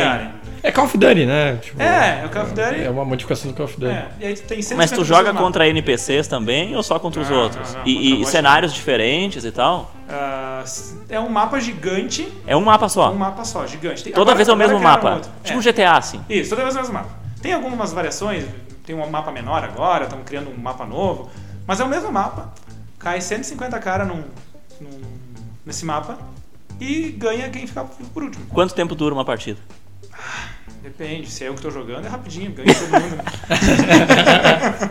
Não, na verdade, assim, ó, de 15, 20, 30 minutos. Ah, entendi. Depende, entendi, entendi. por aí. E aí é o seguinte, tá tu lá jogando fone de ouvido e a tua mulher olhando novela. É, ela fica no quarto, né? Ela, ela entende isso. Ela entende. né? Ah, Desde que você se conhece, tu, tu É, tem a, a desculpa que eu dou, eu podia estar no boteco tomando trago. Eu tô em casa jogando videogame. o ambiente controlado. Sim, tranquilo. Ambiente controlado. Então, melhor, né? E, Ah, é bom, e é bom jogar videogame, né? Ah, videogame é uma coisa boa. Eu, eu, eu, eu, infelizmente, no- principalmente no- nos últimos anos, aí não tive. Assim como tu também, né, Rodrigo? A gente não tem tanto tempo e tal. Mas é aquela coisa boa pra tu desopilar a cabeça, tu, tu coloca tua, tua energia, teu pensamento em uma coisa que é ah, fora desse Fora da contexto, realidade, fora é. da realidade. Então eu acho que é bem, é bem útil, assim, pra desopilar, sabe? Ah, cada um tem seu E jeito de melhorou demais, né? É, Não, tem, é, eu- tem, cara, tem umas pessoas que cheiram, cheiram uns negócios aí que são É. brancos, tem outras pessoas que fumam uns Um negócios, Gole. uns gole e tal, mas outras pessoas jogam Warzone, que nem o Rodrigo, né? Mas é bom demais, né? Chega de, É. chega de tarde em casa. Chega de tarde em casa é bom, né? tu já tá em casa, na verdade. Cara, trabalhando. dono do pedágio é isso aí, né? O cara tá, tá- tá de boa. De- deixa eu. Eu, Mas tu já, eu, tu já jogou no trabalho alguma vez? Não. Porque quem é bom mesmo dá um jeito de jogar no trabalho. eu- eu jogava na faculdade. A gente fazia. Só que era a Medal of Honor naquela época. Eu queria propor pela primeira vez, Felipe. Calma, ah, tá, Tá. fala, fala, pode falar. É que eu não queria extrapolar o tempo Tá. do, do dono do pedágio aqui, porque. Não, não, não, vamos, vamos tem noção se tu não deixar o Rodrigo é é sair seguinte, ó, daqui? é que é o seguinte, ó. Meu o- compromisso o, amanhã é o, o quarenta. próprio Rodrigo disse que ele fica de madrugada dentro, ele faz valer a pena, né? Exatamente. E, e tem alguns assuntos pendentes. Não, não, ainda. vai lá, vai Então, lá, vai lá, Como então. o nosso primeiro episódio teve 1 hora e 40 minutos e o Gregório já queria pular na frente pra terminar agora, eu, eu quero entrar Não, mais não num vai assunto terminar, mas- interessante. Eu sei, eu Não- sei, não é sacanagem. É. Mas, ah, ó, tem alguns assuntos aqui que, que, que eu, que eu queria comentar, né? Que tu joga tênis, mas na verdade vocês dois são muito ruins. Que tu é o Não, dono- não, não, não. Parênteses, tá? O maior jogo da história do, do Canela Tênis Clube foi feito por, por mim e pelo Rodrigo. 4 horas e meia. Ninguém queria ganhar. Foi, foi- foi um jogo assim, se tivesse sido televisionado o negócio, ia ser um negócio que ia ter uma audiência. Ia passar na Então, cara. Assim, ó, a gente, tá, até a gente tá se organizando pra nesse fim de semana repetir esse jogo. É, tá? mas daí, isso daí precisa de um tempo prévio aí, porque Ah, faz você tem muito que se tempo. preparar. Tem É, tem que alongar, né? Tem comprar bolinhas, né? É, botar, engordar as raquetes, nem tem mais isso. Exatamente. O, o Rodrigo também é um dos, dos responsáveis aí pela, pela febre do kart aqui na região. Sim. Mas não precisamos entrar muito nessa onda aí, só pra deixar pontuado, porque era um dos assuntos que eu queria. Pô, isso daí, isso daí eu me interesso, tá, Rodrigo? Pode me É? convidar. Eu, eu- eu- tu tá jogando Warzone, quando eu tenho tempo agora eu jogo Fórmula 1. Pai, é muito massa, cara. É muito legal. Mas vocês não me convidam pra essas coisas. É, não, tu não gosta de kart, videogame? kart, É vamos verdade. junto, kart é legal. Não, bah, tô- turma parceiro. aí que vai seguida. Vou fazer uma excursão lá pro, pros Velopark da vida. Mas tem um assunto que, que eu queria trazer, porque nosso amigo Ike disse, pediu, na verdade, pra gente falar sobre isso. Então quer dizer que tu é, está há muitos anos já envolvido com a Orbs. Com o Orbs. Desde 2012. Show de bola. O que eu quero te pedir é o seguinte, ó. É, como vá, a maioria dos assuntos que acontecem aqui, eu não sei nada sobre a Orbs. Me conta um pouquinho. Cara, a Orbis é um clube de serviço estilo Rotary, tá? Rotary, Lions, Lions. e Lions, tá? Esse clube a gente faz serviço voluntário em prol da comunidade. Basicamente é isso, tá? Mas é muito mais que isso, que é o que o objetivo do Orbis, o lema é, é companheirismo e trabalho. Então, através de um grupo de companheiros, de amigos, de amizade, através daquela amizade, transformar aquilo em trabalho e gerar algum tipo de benefício para a comunidade. Seja entrega de cesta básica, seja ir num asilo dar carinho para o pessoal que está lá, seja ah, ir num orfanato, Ou mesmo fazer alguma coisa que eventualmente o poder público não consegue alcançar. né? Por exemplo, no Hospital de Gramado, as UTIs estão fechadas com vidro. Quem fechou as UTIs com vidro foi o Orbis das Hortênsias. É mesmo, que legal. Uhum. É, e o Orbis, assim, quando eu comecei em 2012, né? Entrei no clube, Orbis Clube das Hortênsias, são três clubes em Gramado, tem um em Canela. E aí, logo depois eu me acabei me tornando presidente do clube. Na verdade, tu se tornou o presidente mais jovem da Orbis no Brasil, é isso? Exatamente. Eu, é, hoje eu sou presidente da Orbis do Brasil também. Vinte e poucos anos tu tinha. Não, Quando tu foi presidente a primeira vez ou não? da- do Orbis das Hortênsias, sim. Tá. Mas do Orbis do Brasil só agora, faz um ano só. Ah, tu é o presidente da Orbis do Do Brasil. Brasil. Do Cara, como é que tu conseguiu essa agenda, Felipe, com uma pessoa importante assim? Não, e ainda Tem que dar bônus aí pra produção, dele pra pô. ficar jogando Warzone, dá pra acreditar? Não dá pra acreditar num negócio desse. Por isso que ele só É joga na presidente terça da Orbis do Do Brasil. Brasil. Eu- eu- eu- hoje estou na, na presidência aí, a gente tem reuniões mensais. Qual é o salário do presidente da Orbis do Brasil? Zero. Puta zero, merda, que zero, cagada. zero, zero. Inclusive amanhã, que vocês foram convidados pra gente fazer a gravação amanhã, né? Sim. Amanhã eu tenho uma reunião online com todos os clubes do Brasil, à noite. Que são quantos? Hoje são 13. 13? 13. São Tá, tu disse que em Gramado tem três? Exatamente. Um em Canela, aí tem dois Ah, em São não- Paulo, tá. um em Fortaleza, cinco em Minas, um em Brasília. Ah, tá. Óbvio que ela é gigante, mas são muito menos que eu, que eu Sim. imaginava. Na verdade- eu acho que ela é a menos difundida dessas associações, é, é que, na né? verdade existia cerca de 100, 110 Orbis Clube no Brasil. E aí, qual era o objetivo do Orbis lá em 1967, eu acho que foi a data, 26 de setembro, agora eu não, que é a data do meu casamento também. Você Casei lembrou, tu imagina se tu Casei, fala e não, casei no dia do Orbis. não cita isso, né? Ah, 26 de setembro, de 19 acho que é 1967 ou 1957, tem que consultar o ano agora, tá? Mas ah, ele foi fundado por filhos de rotarianos com objetivo... Dissidentes. É, exatamente, com o objetivo de ganhar experiência na área e quando essas- esses filhos se formassem na faculdade, eles inte- integrariam o Rotary. E por isso que os clubes que foram surgindo foram se sumindo e ficou alguns. Né? Então a, o Orbis hoje ele tem expressão pequena em número de quantidade, mas a gente faz muita coisa. Não, onde vocês estão, vocês são muito ativos. Sim. O detalhe é que vocês não estão em tantos lugares assim, Exatamente. né? Por sinal, se alguém tiver interesse em abrir um Orbis Club, nos procure. Com, é, convide o pessoal aí, tem muita audiência aí, quer fazer uma propaganda. É, não, procura Mas pra fundar um Orbis é só querer, é isso? É só querer. É. Ter vontade, querer trabalhar. Mas tem ali um estatuto, uma série Tem, de coisas existe, organiza existe. Não, organizadas. estatuto. Tudo pré-pronto, né? Sim, pra- tá tudo pronto. É uma franquia. É, Tem que comprar não- franquia, 50 mil reais. Não, tu não paga nada. A única coisa que tem que fazer é prestar conta para o Brasil. Claro, porque tá usando o nome da Exatamente. instituição, né? Todo Claro. mês tem que mandar um relatóriozinho dizendo o que tu fez. E se tu não fez nada, botam no relatório que tu não fez nada. Mas manda. Tá? Ah, é só isso. Mas vocês aqui mensalmente tem alguma coisa. Sim, mensalmente tem alguma coisa. Ou alguma doação, uma cesta básica, ou uma coisa que a gente faz, a gente arrecada tampinha. Tampinha, essas tampinhas de garrafa. Sim. Hum. E dá lá pro asilo. Né? Daí eles pegam essas tampinhas, levam pro pessoal da, que está preso para separar por cor. Né? Se na penitenciária de Canela. é, né? exatamente. Eles separam por cor, é encaminhado para uma usina de reciclagem em Nova Petrópolis, ou Por- acho não sei se é Nova Petrópolis ou Porto Alegre ainda. Ah, era Nova Petrópolis. Transforma em dinheiro e compra um remédio para as senhorinhas ali. Ah, desculpa, mas ah, faz um. no- durante o ano passado, teve uma, uma, uma mulher que foi na Rádio Clube de Canela e ela ti- tinha um filho com um problema, Uhum. com algum tipo de dificuldade e tal. E ela pediu lá doações de tampinhas. E o meu pai tinha um monte de tampinhas guardadas, de, de alguns meses ou anos aí guardando, e ele levou lá e doou pra, pra, pra rádio que passou pra ela e ajudou ela na campanha dela. Só que a grande cagada do meu pai é que ele mesmo separou as cores. Se ele tivesse se ligado, sido esperto, ele tinha levado lá no Warriors pra levar pros detentos lá pra separar, né? é, Porque é a pois ocupação deles, tu vê? Sim, meu pai ficou é. fazendo trabalho de detento aí algumas semanas separando as cores, ele podia ter terceirizado. Eles fazem esse tipo de trabalho para redução de pena, né? Ah, interessante, interessante. Ah, mas assim, é é um. Pá, pra mim é muito gratificante fazer parte da. Eu adoro. E, e qu- quantas pessoas tem envolvidas hoje? Ah, no Brasil inteiro? Ah, não, aqui, os grupos aqui. É. O, o grupo das hortênsias deve ter na base de 30. 28, 30. O de Gramado, uns 40, 40 e poucos. O da Várzea, uns 30 e poucos. E o de Canela, ah, uns 15, 20. Ah, o legal aí- é que cria uma comunidade, né? Cria amizades, com certeza. As plenárias de Orbis é muito legal. É uma vez por ano, teve dois anos agora que não teve por causa da pandemia, né? Mas é muito legal. Se reúne todo mundo do Brasil inteiro, Fisicamente daí. fisicamente, a gente coloca os trabalhos que são feitos, a gente faz palestras e tal. E aí de noite, obviamente, tem festa, né? E, e sim, sim. E gole. Lógico, lógico. Coisa né? boa. É uma coisa que o Orbiano gosta. Mas ah, é legal, cara. Assim, as plenárias são fora de série, é muito bacana. E, por exemplo, a gente foi no em 2019, foi a última que teve, foi em Caratinga, Minas Gerais. Daí eu reuni a turma daqui, né, no meu, meu espírito de juntar a galera. Na né? van, botou todo mundo na van. É, a gente foi pra Ouro Preto, cara. Antes, né? Pô, Ah, é um que é lindo, muito né? É muito interessante. legal, é muito legal. Daí a gente, ah, vamos pra Ouro Preto conseguir uma casa lá. Meu Deus, uma casa gigante.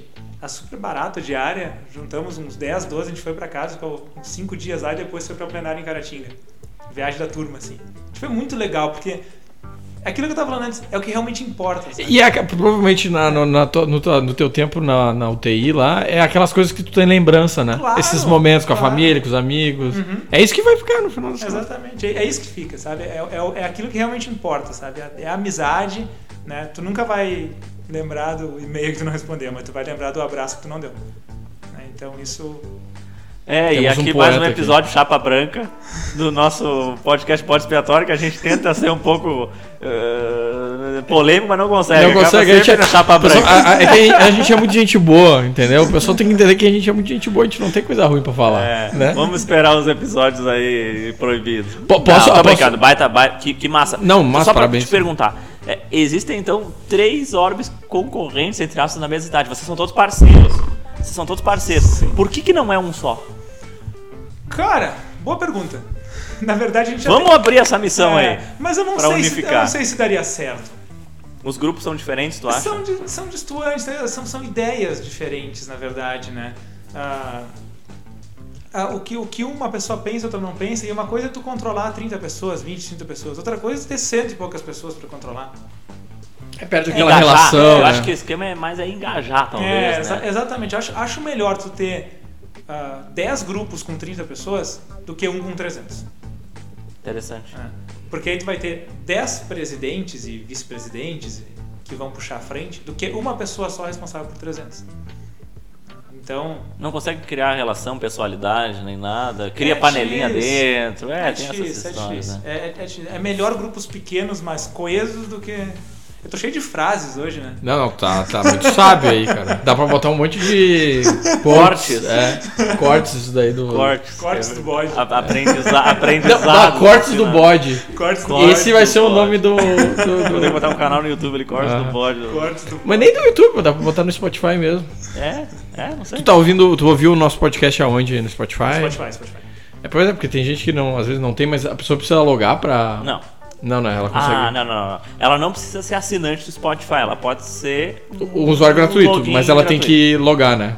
Eu acho. Eu acho que sim. Não, eu, vou- eu, eu não tenho conta no Spotify.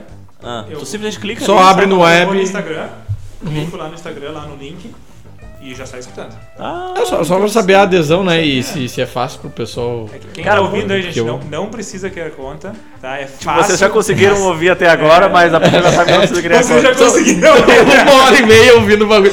Ah, pois é, bah, eu tinha que ter feito a conta e não fiz. Não, mas tu sabe que. Mas, mas justamente sobre isso, tá? A gente, naturalmente, aqui depois dos episódios, bota alguma coisinha no Instagram ali, comenta com, com os conhecidos e tal. E muita gente vem falar. Muita gente, tá? Umas 5, 10 pessoas. Eh, Falaram comigo durante essa semana, cara, que legal teu podcast e tal. Onde é que eu ouço? Ou seja, essas pessoas sabem que tem um podcast, sabem que a gente tá conversando com as pessoas, mas não ouviram. Elas sabem que existe, mas elas não consumiram. Eu tipo, cara, tranquilo, eu vou te mandar o link, mas eu sempre tu vai ter que criar uma conta.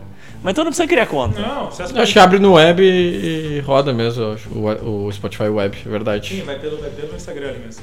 Fui pro Instagram, cliquei ali, deu. Nem, Que massa. Já, já, já sai. O único problema é que se eventualmente tu fechou o Instagram, Ah, é no browser do Instagram. é, se tu fechou o Ah. Instagram, que aconteceu já. É que tu não baixou o aplicativo. Não, ou abrir o link. nem aplicativo eu tenho. Di- Diga então, ah, tem os três ah, pontinhos ali do lado do. Quando tu abrir no Instagram, tu clica nele e daí tu vai abrir Ele no, no outro browser, né? browser. Se tu tem o Chrome, vai abrir no Chrome, o, o, o Firefox vai abrir no Firefox. Aí tu fecha o Instagram, do nada, não- e aí tu vai querer se continuar escutando, aí não, né? Aí tu volta do zero. É, no Instagram sim, mas se tu joga pro browser, Mas daí... é, daí- é tão bom, poxa, acho que vale a pena às vezes voltar a escutar do zero, né? Sim, sim, sim, sim. Ah, Ou se tu tiver saber o, o tempo que tu parou, né? O, o do Humberto eu escutei uma. Teve, teve várias né, frases muito impactantes que eu voltava. "Bah, deixa eu ver se eu entendi mesmo. Tu tem que tomar cuidado, porque o Humberto ele é meio mentiroso. Ah, mas enfim, é muito bom conversar com ele, histórias legais, mas não, brincadeira, o Humberto é parceiraço nosso. E aquele episódio foi a parte 1, porque o Humberto tem um monte de história ali que ou vai virar episódio 2 ou um proibidão. Mas lembrando que é o seguinte, ó, eu já quero deixar registrado aqui que todas as histórias do Humberto têm mais de 10 anos. Deixar isso registrado já, pra, pra futuras questionamentos. posteridade, né? É, é. Eu queria propor agora uma coisa que eu queria fazer nova no podcast, eh, Felipe, que é tipo um bate-bola rápido. Eu vi isso em outros podcasts, eu acho que é interessante. E eu tá tenho ligado? outra coisa pra também colocar junto aqui, mas Claro. toca a ficha nesse aí. É, e, e assim, ó, tem, tem algumas ideias de perguntas aqui, mas as pessoas que estão ouvindo podem mandar outras, outras ideias de pergunta, o próprio Rodrigo. Ou assuntos que Ou acho assunto. interessante a gente conversar Desse aqui. jogo rápido, e o Felipe também com certeza vai, vai trazer novas ideias, mas a, a ideia são perguntas rápidas que vão fazer com que as rápidas também. respostas rápidas, né? Não- Sem não fazer- pensar. Sem Ah. pensar. Tá, ah, pegar assim primeiro da nossa cidade, um lugar em Gramado. Um lugar em gramado. Lago Negro. Bah, clichêzaço, né? Meu Deus do céu. O pessoal quer falar, ah, o bar do, o bar do Wilson. Bar do Osmar. O, O bar, do bar do Osmar. Daí, Osmar. pô, daí tava sendo um pouco mais original. O bar do Osmar é o lugar, comer uma coxinha de frango lá, cara. Esses clássicos da cidade. Tá, mas o né, Lago que- Negro, vamos lá, desculpa. Tu, tu- tu- do nada tu vai pro Lago Negro andar de bicicleta, é isso ou o que que é? Quando eu ando de bicicleta, eu vou pra lá. É mesmo? É raro eu ir, É um lugar eu- pra ir. É um lugar pra ir. Não, um lugar bacana, bonito, representa gramado. Não, justo, justo, justo. Ah, um filme. Um filme, Bastardos Inglórios. Bah, baita resposta. Tarantino. Filmaço, filmaço. Eu acho uma bosta. Uma música.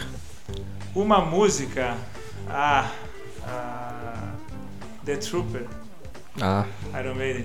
nossa. Olha só, tu não tá brincando em serviço. Não, Ari Almeida, é. Ari Almeida. O tropador. Ah, é. Um, um livro. um livro. Ah, Mude ou Morra. Morro. Mude ou Sim, do Renato Morra. Mendes. Renato Mendes. É legal esse livro. É, É, um pouco. Não, é muito bom, é muito bom. Mas ele é, é- ele é, é um livro de entrada pra essa vida louca de empreendedorismo. Uhum. Né? É um livro de entrada. Bah, eu tive, eu é um tive até na, na- na- Eu tive um- uma vez que eu conversei com o Renato e tal, e, e foi sensacional conversar. Bah, ele vendeu a empresa por um bi, né? E- É? Não sabia. Sim, sim, foi, os chineses compraram 99, né? Ah, eu não sei se ele era da 99. É o Renato Mendes é do 99. Mas ele não era o cabeça. Ele era da Netshoes também. Ele era da Netshoes, é verdade. Ele, ele explodiu a Netshoes. Ele, ele que fez aquela história da Netshoes vender a bicicleta montada. Que eles vendiam sempre em Não, caixa. o 99 era o Thales. Não, o Thales era da Easy Taxi. A 99 é. Eu acho que era ele. Enfim, a gente tá. Enfim, é. Whatever. aqui. Não é esse o ponto. Não, mas o Renato Mendes é o autor do Mundial Morra. E uma coisa que a gente tem certeza é que hoje ele tem uma, uma empresa de consultoria e de aceleração de, de, de startups e de negócios e tal. E ele foi o, o grande cabeça que estourou a Netshoes, que foi a primeira grande loja virtual de artigos esportivos do Brasil. É baita case, né? Ele ele foi também um dos caras que me inspirou a tocar Metodog. Inclusive, conversou falo- com ele, ele é muito amigo do Marcos. Eu conversei com ele, inclusive eu tenho o celular dele. Ele me pediu pra ligar pra ele e eu nunca liguei. Que bom, né? Mas tu conheceu ele onde? Na Summit? Ah, esse era também um assunto que eu queria abordar, porque tu participou de duas summits. Sim. E foram experiências legais. Três, na verdade. A primeira, eu não sei quanto tempo a gente tem. O tempo Não, que quiser. tem o Ah, que quiser. tá, Não, a primeira Summit que a gente. que eu participei, eu fui como convidado. E eu achei muito De massa. quem? Convidado com o Ick. Ah, Foi junto show. com o Ick. Show, "Ô, meu, vem show. aqui, tem um negócio legal pra te mostrar. 2018. Sim. né? E aí, 2018 eu tava lá, encontrei com o Rodolfo Mosquem, né? Aí, aí, tá fazendo aí? Eu falei, cara, não sei, gostei disso aqui, mas ano que vem eu vou estar aqui com a minha empresa. Ah, é? Qual é a tua empresa? Nossa, não vou tem criar. ainda, eu vou criar. Em 2019 eu tava lá com a Metodoc. Que massa, que massa, que massa. E aí que eu escutei o palestra do Renato Mendes, conversei com ele, Na primeira. na, na de 2018. Ah, E aí, 2019, aí, ah, não sei se ele palestrou ou não, mas aí eu tava lá já, já expondo. É 17, 18, 19 E 21. e 21. que é 20. 20 não teve. É, é, é. E, e- e é engraçado que na, na, na primeira startup, na, na Gramado Summit que, que, o, que o Rodrigo participou, é, o stand dele era o melhor stand de, de todo o Gramado Summit. Sabia disso? Eu, eu acho que eu tive lá. Não era o que tinha aí, cafezinho. Ele era, ele era o melhor que de todo o Gramado Summit.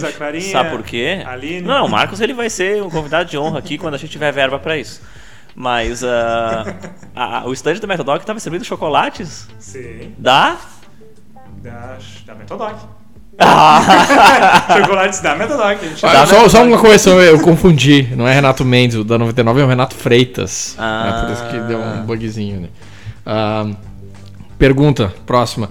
Um videogame e não pode ser o Warzone. Tem que falar outro, porque o Warzone já falou. Videogame é um jogo. Um jogo, um jogo, um jogo, um jogo. Um jogo Final Fantasy.